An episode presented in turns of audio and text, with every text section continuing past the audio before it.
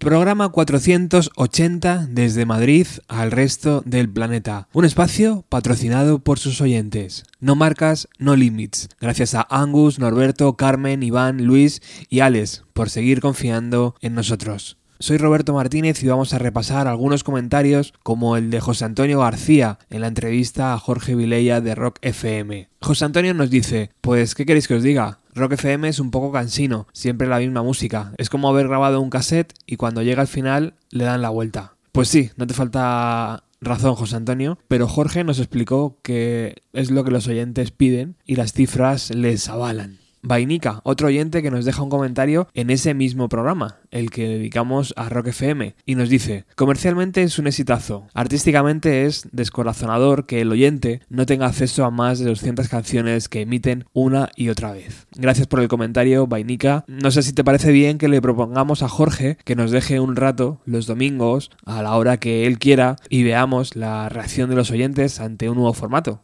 Vainica también nos dejó otro comentario en el programa 477, el último de 2018 junto a Paco Pérez Brián. Nos dice lo siguiente, de los que he escuchado es el mejor programa, se nota la devoción del entrevistado por el tema y se agradece. Yo no lo hubiera dicho mejor, Vainica. Para mí, invitar a Paco Pérez Brián es sinónimo de calidad. ¿Por qué no le invitan a una emisora de ámbito nacional? Ahí dejo la pregunta. Ricardo Pintado también tiene buenos recuerdos sobre Paco. Paco, como muchos oyentes, te echo de menos. Y echo de menos el búho y mis 18 añitos. Gracias, Roberto. Gracias a ti, Ricardo. Lo de los 18 añitos me han matado. Eres un grande. ¿Te imaginas un búho en pleno 2019? Bueno, sería una gozada. Nacho Gómez nos propone Supermassive Black Hole de Muse y Reptilia de los Strokes como mejores solos. Por su parte, Roberto Velarde nos propone Home de The Pets Mode. Los apunto. Y ya para terminar este apartado, Chris Barahón, desde Quito, Ecuador, nos dice lo siguiente. ¡Wow! Los he descubierto hace poco. ¡Qué buen programa! Deberían hacerlo en YouTube. Quedaría de lujo. Nirvana es de las mejores bandas de la historia. Un saludo muy fuerte a Chris y un saludo muy fuerte a toda la gente que escucha el programa desde Ecuador. Es un verdadero orgullo que llegue hasta vosotros. La guitarra está teniendo un peso fundamental en este 2019. Si nuestro primer programa de este nuevo año estaba dedicado a alguno de los mejores solos de los años 90, hoy os quiero hablar del primer disco en solitario de Tony Iommi, legendario guitarrista de Blood Sabbath. Su sonido influyó en gente como Billy Corgan, Dave Grohl, Henry Rollins, la totalidad de Soundgarden y una infinita lista de bandas que en los 90 reproducieron ese sonido pesado y oscuro en sus guitarras. Pero ¿qué os parece si antes de hablar del disco escuchamos a uno de los mejores guitarristas cuando tenía apenas 22 años y lanzaba el primer disco con su banda, Blood Sabbath? Bienvenidos.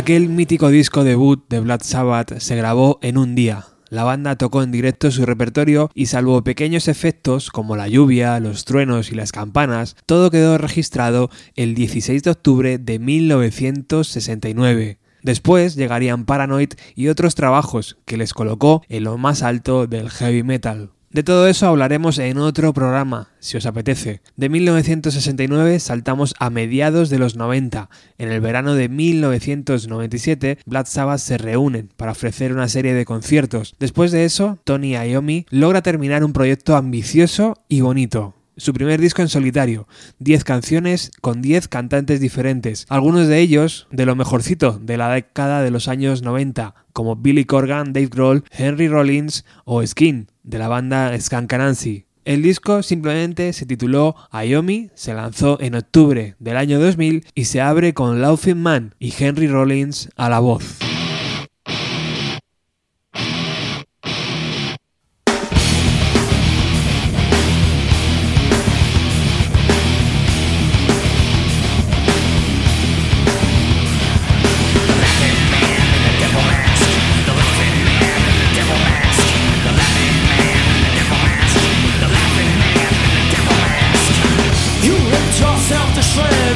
Si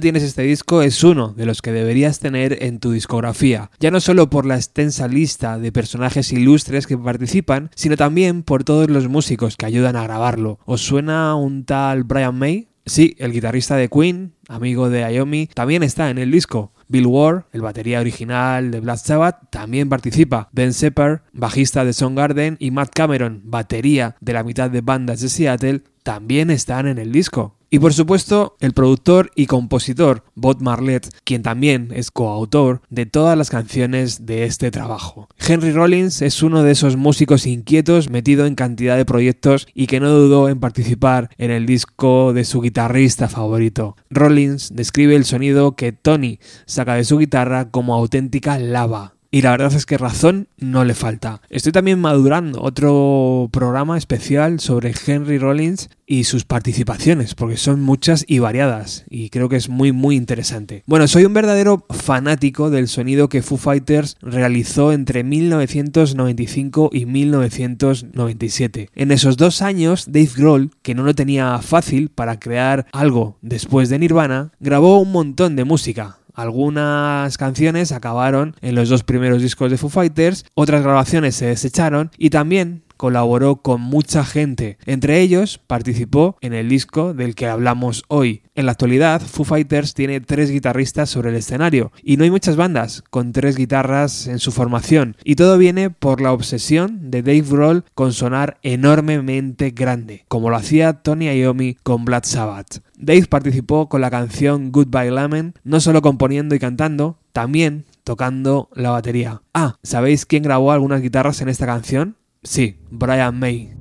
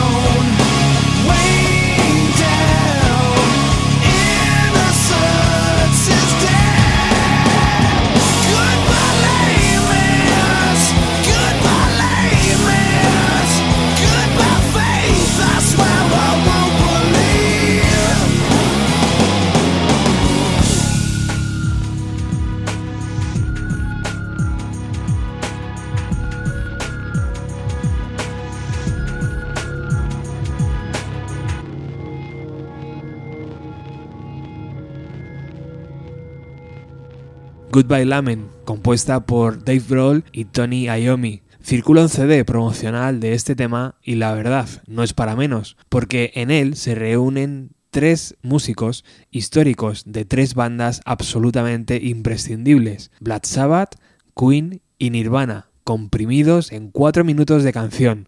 Histórico. Seguimos descubriendo colaboraciones de este CD que salió en el año 2000. Otro, que a finales de los 90 también estaba en su cima creativa, era Billy Corgan. Tony y él escribieron dos canciones. Una ha quedado inédita y seguramente algún día verá la luz. La otra es Black Oblivion y suena así.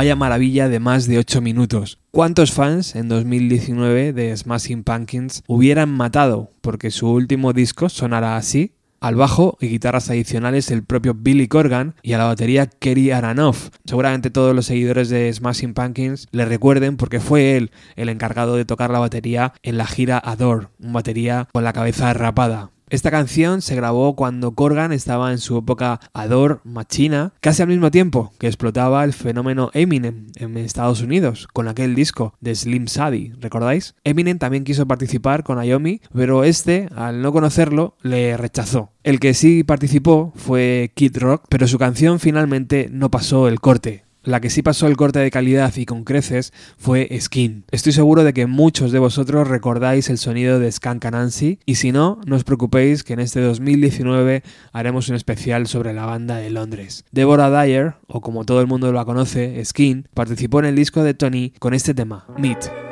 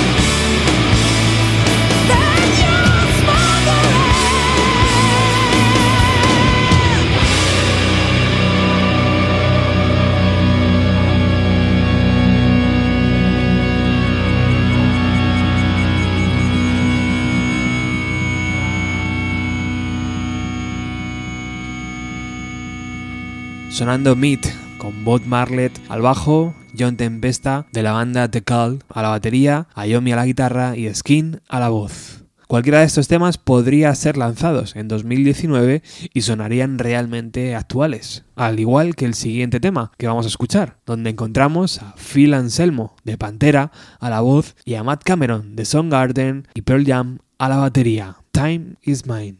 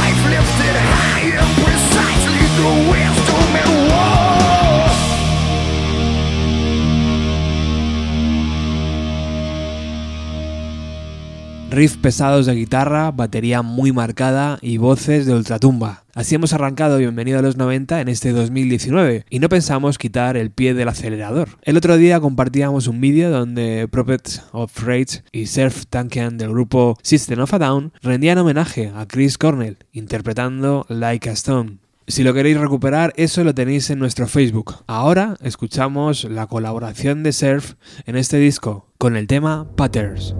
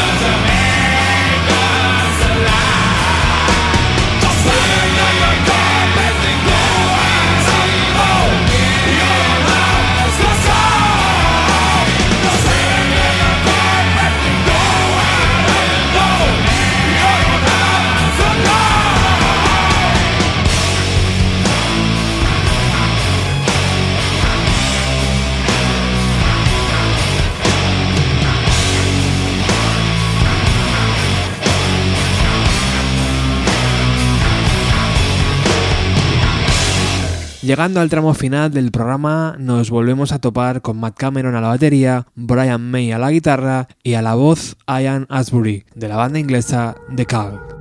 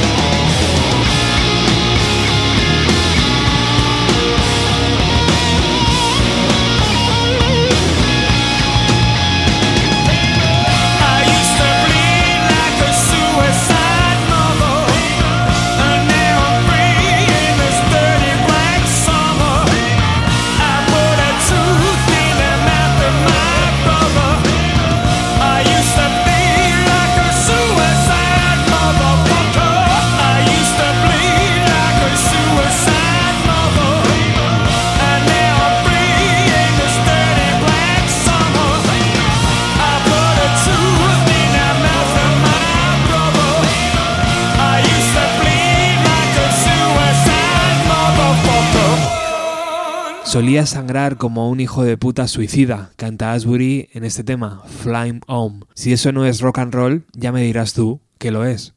Iba a cerrar el programa con Into the Night, la canción que cierra el disco y donde encontramos a Ben Separ y a Matt Cameron de Soundgarden y a Billy Idol. Pero casi mejor esa perlita os la dejo a vosotros para que la descubráis. Vamos a cerrar el programa con ¿Quién está engañando a quién? El tema donde encontramos a Bill Ward y Ozzy de Black Sabbath. Solo faltó Kisser Butler al bajo para tener la formación original de Black Sabbath. Espero que este programa os haya resultado interesante sobre uno de los arquitectos del que tanto y tanto se usó en los años 90, Tony Iommi. Chao.